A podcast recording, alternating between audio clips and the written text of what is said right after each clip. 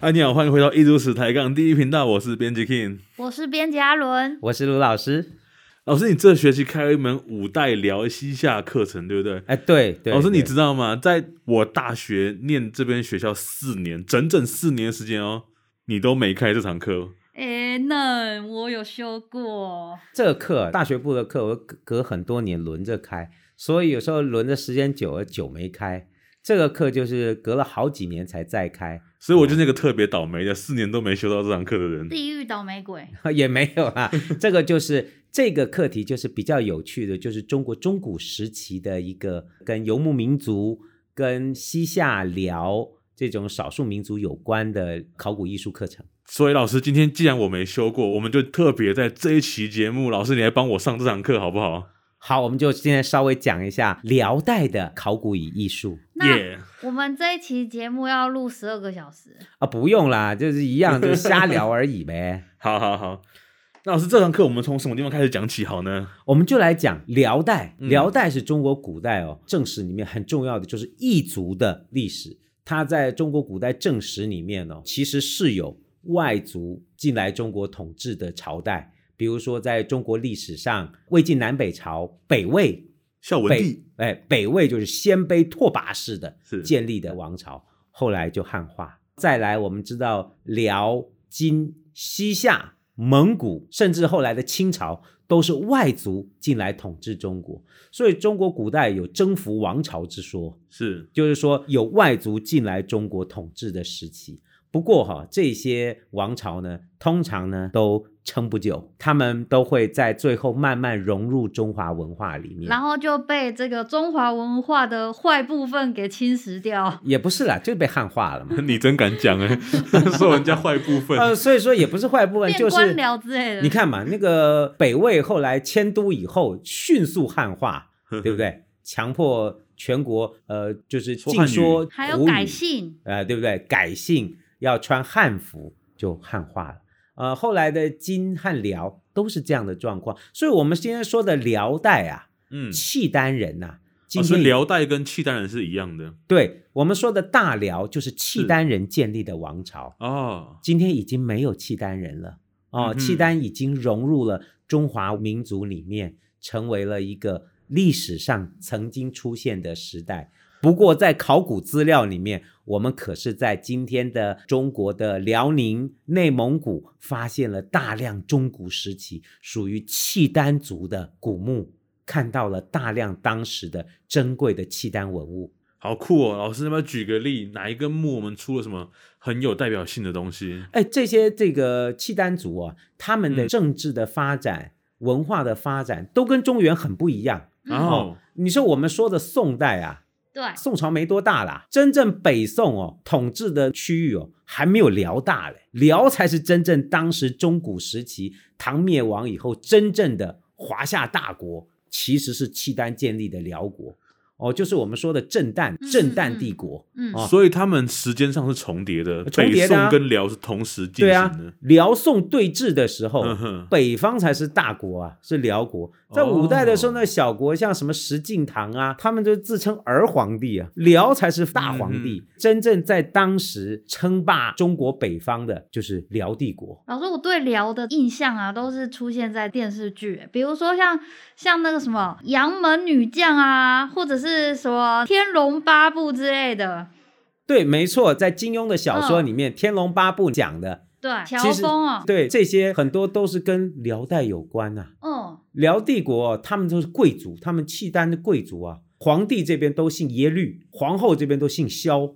哦，哦所以所以萧峰他是皇后那边的人，他应该是契丹贵嗯族嗯吧嗯嗯，哦，契丹的有契丹族的血统，那他们的文化的特征啊，都跟汉族非常不一样哦。我们在那个当时的历史小说里面讲到的，或者是中古历史讲到的燕云十六州，对，嗯哎，那都被割给辽了，嗯那都是辽帝国的疆域啊。嗯嗯哦嗯嗯，，辽最大的时候啊，它是五京哦，就是五个大的省，它的南京、西京府都今天到北京那一带，全部都是辽帝国。那个西京大同府就是山西一带，都是辽帝国，他们的疆域是非常广大的一个大帝国。契丹人呐、他们虽然后来消失了，嗯可是，在亚洲的历史里面哦，他们的名字都还被留下来。他们的名字，字什么意思对？比如说我谁的名字？我这样讲哈，好，呃，老师硕士毕业以后有一阵子啊，大概有两个月的时间，嗯，跟着我的一个俄国的老师，俄罗斯的老师，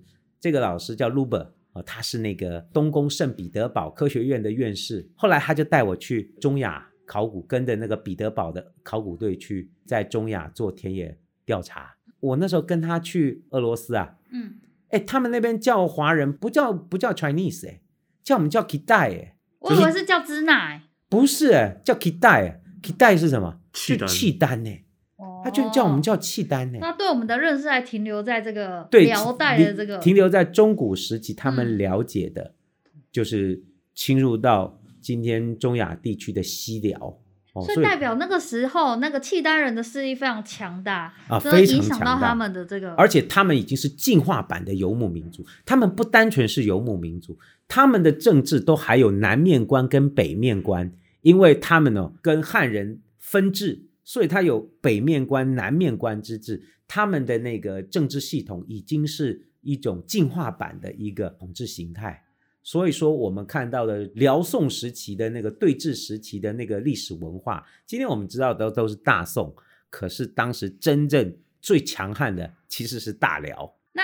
辽代他们的生活跟这个我们所认识的宋人有什么不一样呢？那当然不一样，他们游牧民族啊，他们生活方式还保留了很多游牧民族的生活方式。那我们可以从哪哪些就是物一质对物质生活里面去看到就是他们遗的留那下来个的贵东族西的木偶，是，嗯在最近这一百年，其实发现很多的辽代的古墓，嗯在今天的内蒙古、嗯辽宁、嗯山西、河北一带嗯都找到了很多的辽墓哦。河北哦，河北哦不是蛮南的地方吗？呃，河北其实是当时的哦嗯辽的南京西京府，嗯嗯嗯嗯所以那个也是他们的统治区，所以有很多的那个汉人墓其实是辽代的大官。也有这样的墓。那如果到了今天内蒙古、辽宁一带，挖到的就是契丹贵族的大墓。那个墓葬一挖出来以后，嗯契丹人的那个他们的那个丧葬都用那个金的面具啊。嗯，而最有名是不是那个陈国公主墓？哎，对，你说的对，这个这个就是一个典型案例，嗯契丹的一个公主的墓。她好像是那个萧太后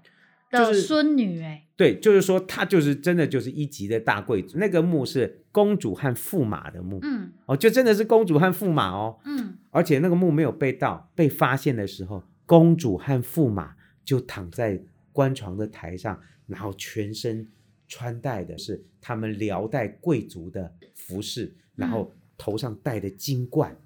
脸上戴着金的面具哦，然后后还穿着一个网络银丝网络，嗯就把那个尸体给包起来，然后身上带着叠蟹带，上面可以穿戴很多工具的那个带，踩着金花的银靴，非常华丽的契丹人的装饰。所以他那个金面具是发现两个，一人一个，啊，一人戴一个 啊、今天我们好看，有钱哦，目前已经找到好多贵好族多案例的了，好多的案例都是戴着金面具，差一点的有戴铜面具的啦，好但是惨哦。金面具的就是最好的。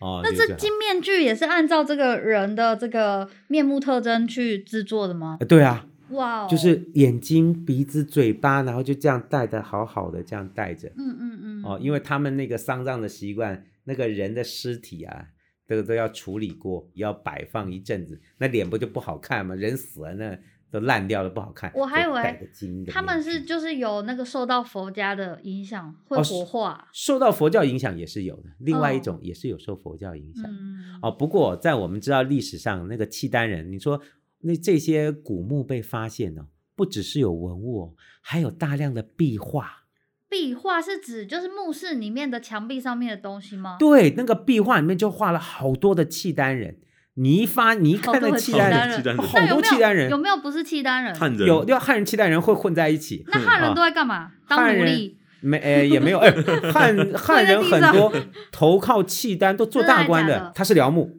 但是哦是汉人大官。哦哦，就是说也有做大官的在，所以辽汉的关系哦，有时候并不只是战争而已。嗯，很多时候我们看到很优秀的汉人也在辽国服务啊，他们的墓也有被找到 我们就可以看到民族的交融、嗯文化上面的一种互动。老师，这个壁画啊，墓室的壁画是彩色的吗？彩哎色的好漂亮，啊还保存的下来啊、还保存了下来。那个契丹人你就知道，真不是真不是一样的人。游牧民族啊，嗯，头发是要剃掉的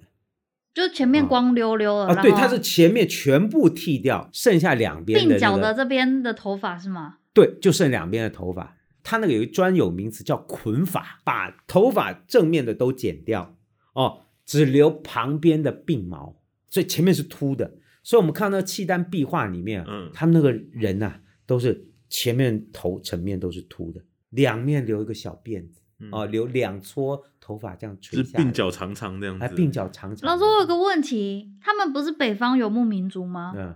那他们这样头不会很冷吗？戴帽子啊，你这那要他戴个头发毛帽原啊本就留着就好，不是 吗？呃， 这我就不知道该怎么说。呃，不过游牧民族嗯都有这个习惯，所以说你说这种捆法之俗哦，到了女真人呐、是嗯金人，今天满族人制法有没有？满族制法应该都是这样子的游牧民族的传统，有没有？到了清朝入关以后就有制法令，这又是好几百年以后。你看女真人入关一样，强迫大家都制法，嗯有没有把前面的头发剃掉，后面留一个辫子，那个叫制法。其实哦，概念也是一样，都对是游牧民族的少数民族的习惯。嗯所以在民国初年的时候，很多清朝人还要保持那个辫子。其实他忘了，这不是汉人的装束。哎，所以我们现在看到这个，知道契丹人的发型是透过壁画了解的吗？对，基本上我们从文献上看呐、他的那个说法跟我们在壁画上看到的就完全可以呼应。是，你就可以看到契丹人的他那个服装啊，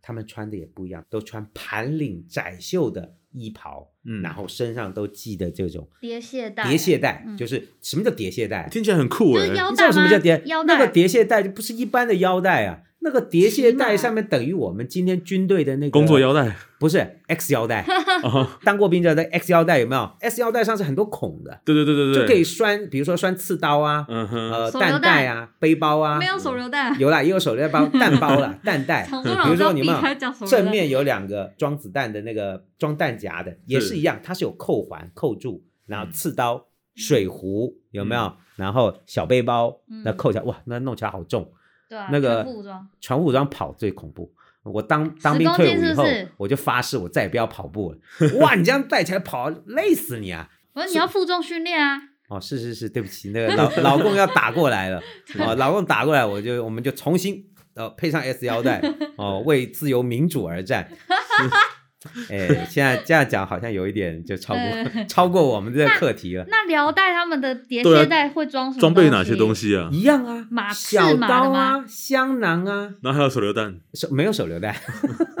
啊，那个然后剪刀啊什么就这样剪刀 挂的一小一串。嗯哦，哦这在那个壁画里面，跟后来宋代的绘画、画契丹人都可以看到，嗯哼所以他们那个很神奇的，骑个马、叠鞋带啊，对跟 S 腰带啊，所有的那个武器啊、那个小工具啊，那走路拴在就那上，走路那样叮叮叮锵哐啷响。嗯，哦，那个刚才不是说陈国公主墓吗？对，哇是那个才漂亮嘞，那个是银鎏金叠鞋带。哦，或者是这个玉胯叠鞋带，就是那个栓孔是玉做的，嗯嗯嗯所以说他们真的是呃跟汉族很不一样，真的不一样。从物哎质真的很角不度一样看，看那来是这因样为子他们在骑马，对不对？人家才是会有这马些上配民备族。啊，哦，嗯，所以人家有南面关、北面关，契丹人很聪明的，南边燕云十六州这都汉人嘛，嗯，对，南面关去嗯管，那皇帝才不管这些事情呢那老师那个壁画啊，它的哪些表现是我们在汉人的政权或者汉人的文化里面比较不会看到的？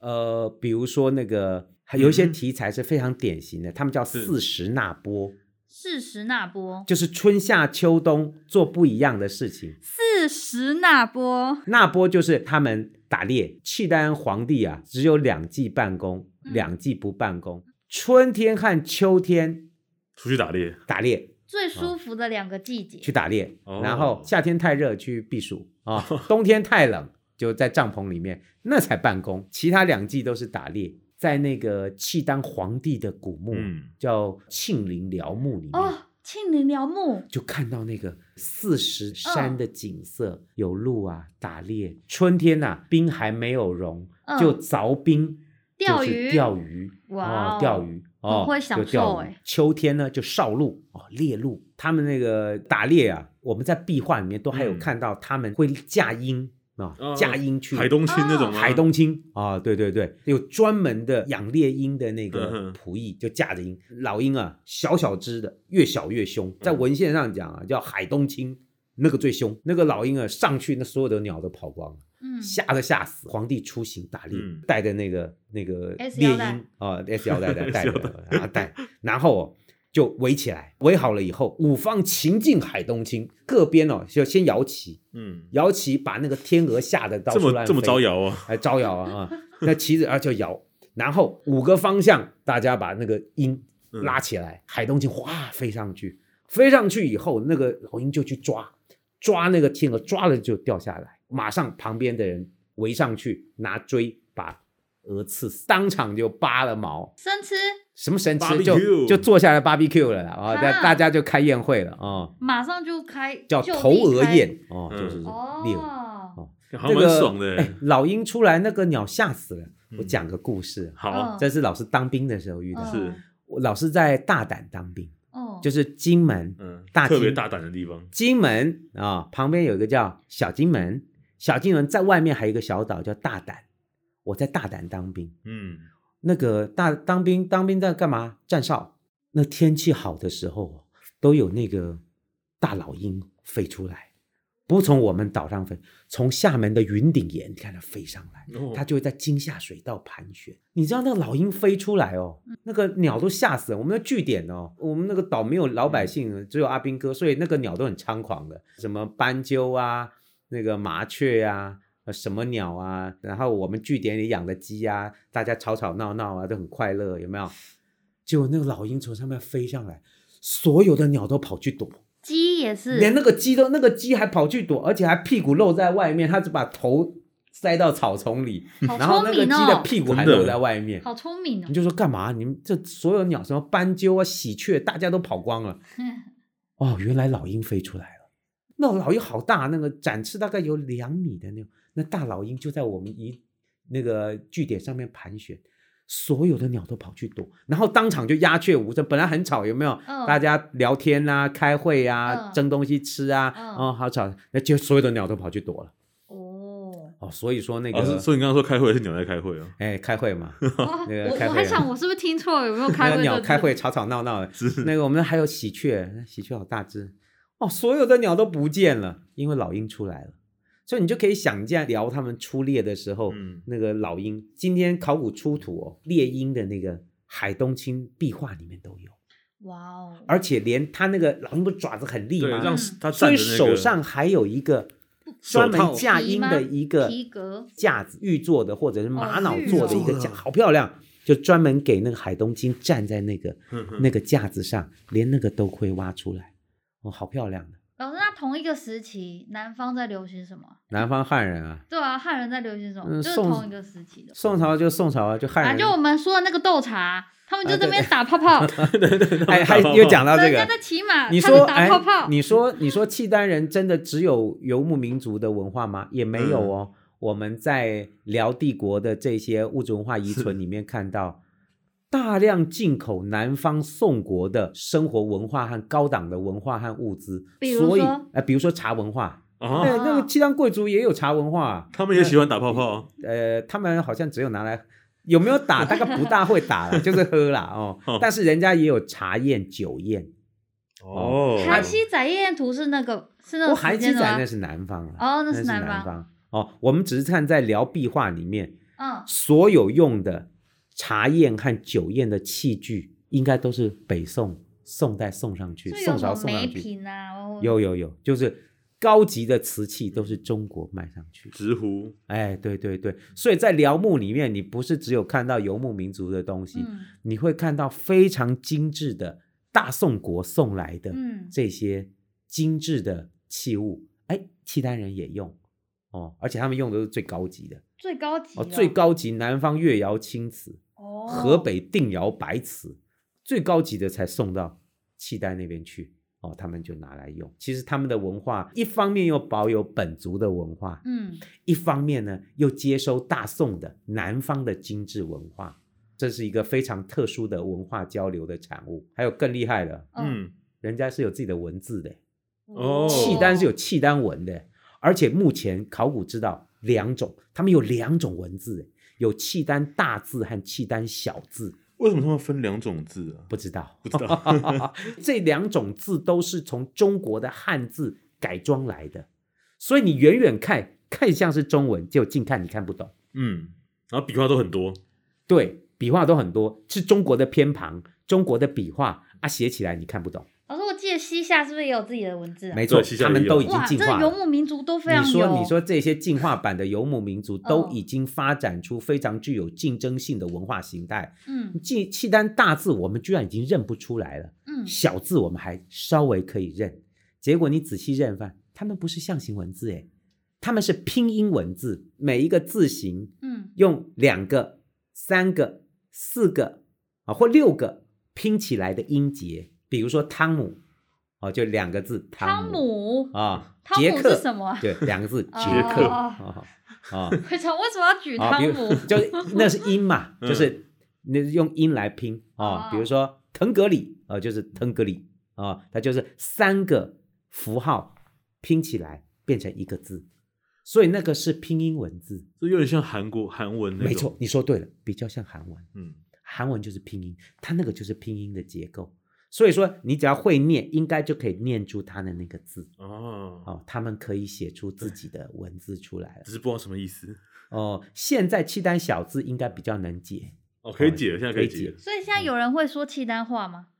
应该很少很少，应该是很难了吧？哦，这些文字可能大部分都已经变成死文字了。嗯哼，哦，那你说连契丹族到最后都已经消失在中华文化源远流长的那个长河里了。哦，你说契丹人到最后到哪里去了呢？到哪去了？呃，契丹后来被北方兴起的女金真人金嗯，把他们灭掉了。对哦，那个最后的状况是非常难看的，是宋金合力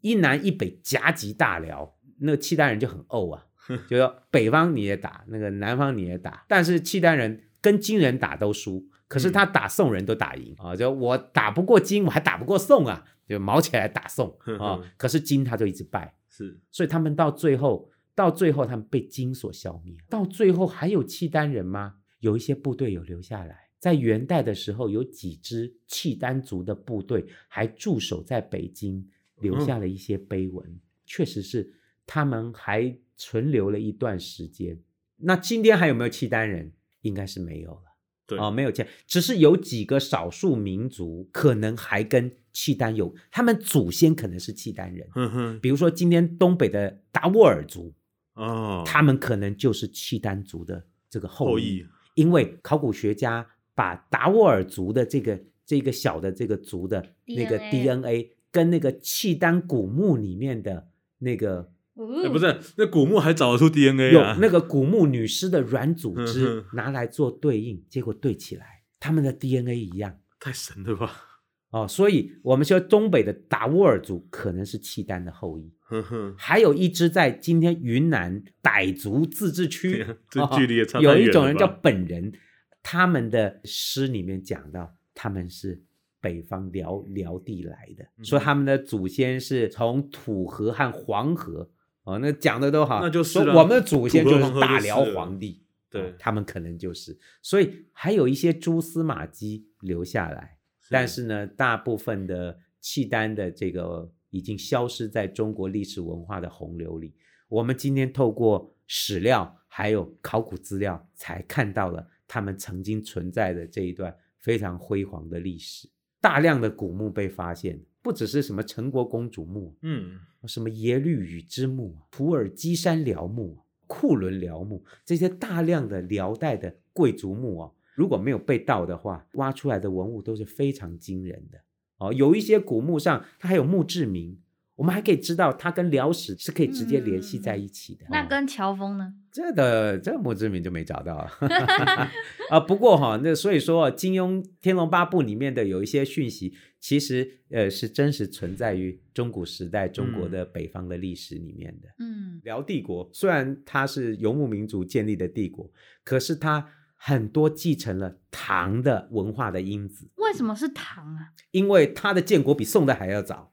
哦，就说他直接就是唐帝国灭亡以后，北方立刻就形成了兴起辽这的样就是子辽帝国，嗯然后再南一点才是五代和十国。因为这所以辽帝国它很多的那个艺术和文化继承的是唐人的唐的传传统统嗯哦，，比如说辽金银器里面好多是跟唐金银器有关，辽代的陶瓷里面的辽三彩跟嗯唐三彩都还有一些关联性。所以他们自己也会生产这个陶瓷器。嗯，应该是说他们大量的接受北方汉文化的一些工业的嗯传统、嗯哦，所以说他们不是单纯的游牧民族，很多的呃汉人工业是被他们接收的，他们是游牧民族二点零。对他们基基本上就是二点零版的呃游牧民族，他们已经不单纯的是一个比较呃原始的民族了，哦，